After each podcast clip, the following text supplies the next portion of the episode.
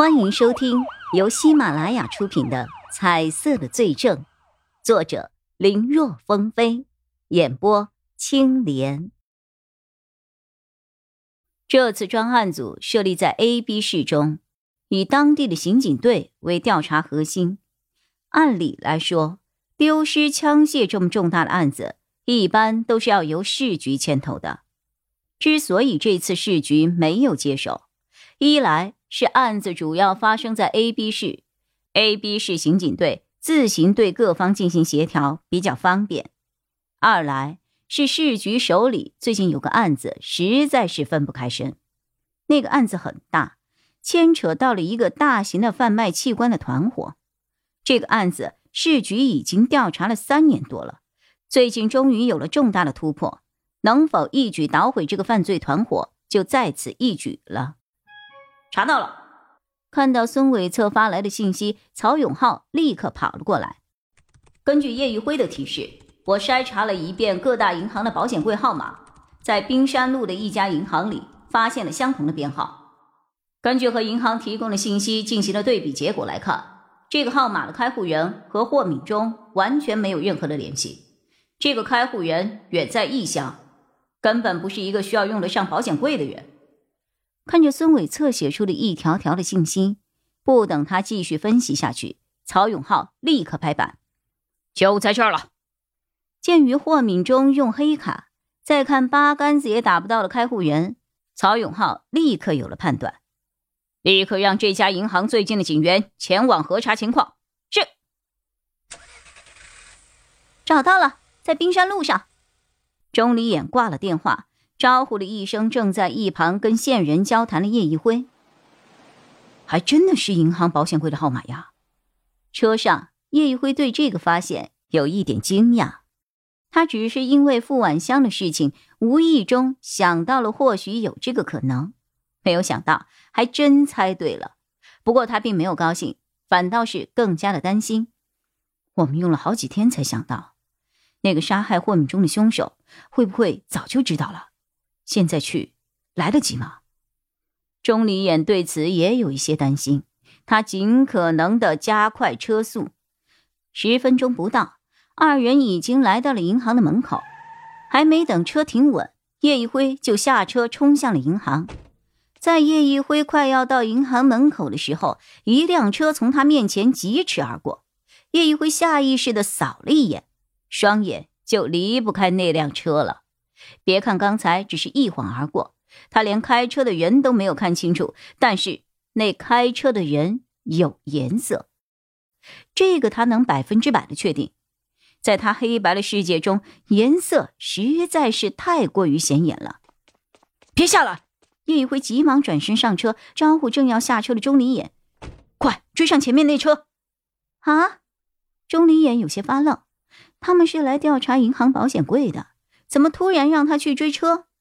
刚才不是还说担心来晚了，东西会不会被凶手拿走了吗？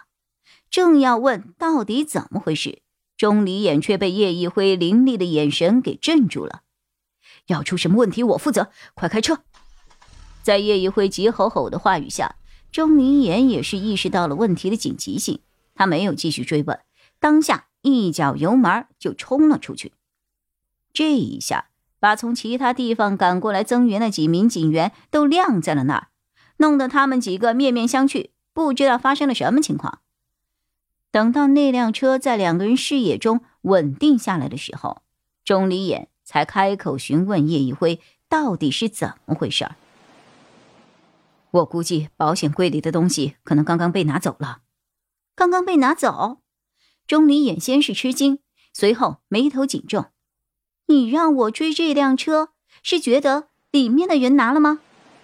如果是这个人，就是杀害霍敏中的凶手。啊，不对呀！我们现在除了从小区提供到了有些模糊的监控之外，还不知道对方的相貌呢。你是怎么认出来的？说完，不等叶宇辉说话，钟离眼倒是想了一种可能：该不会又是你的直觉吧？知道了还问？叶一辉也不知道该怎么解释。既然钟离眼这么说，那就这样吧。要不然他怎么回答？总不能说刚才那辆车开过的瞬间，他看到了什么吧？就那么一晃而过，他连开车的人是男是女都没有看清，怎么可能看到其他的东西？要是胡编起来，叶一辉觉得比他说直觉还要让人没法信服。我也不能完全确定，只是说有这样的可能。就算不是，里面的人肯定也和案子有很大关系啊。你，这要是换做其他人这么说。钟离眼直接一巴掌拍人家脑门上去了，说来说去什么也没有看到，什么也不能确定，就是没有根据的瞎猜呗，这不是闹着玩吗？但叶一辉说有问题，那就肯定有问题。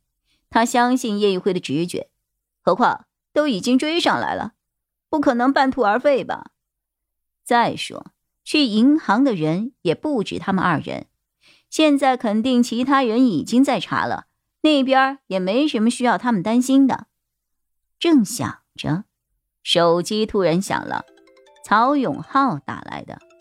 因为在开车，钟离眼没法接听，而是点了外放。怎么回事？我听说你们招呼都没有打，刚到地方就突然走了。嗯，我们发现了其他线索，正在跟进。其他线索？什么线索？曹队，我估计保险柜里的东西。刚刚被人给拿走了。叶一辉示意钟离眼专心开车，他把电话给接过来，拿在了手里。我们现在在追可能取走东西的人。啊！电话里明显是感觉到曹永浩有些反应不过来。他接到现场电话，说钟离眼和叶一辉两个人突然开车离开了，连银行的大门都没进。他们从哪儿得出了这个结论？结果。还没等他说话，叶一辉又接着说：“不过，呃，也有可能是我判断失误，但我们在追的这个人应该和案子有一些关联。”关联？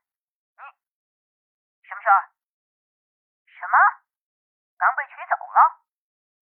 曹永浩的话说到一半，电话那头忽然有人跟他汇报了什么，虽然听不清楚，但极有可能是银行保险柜的事情。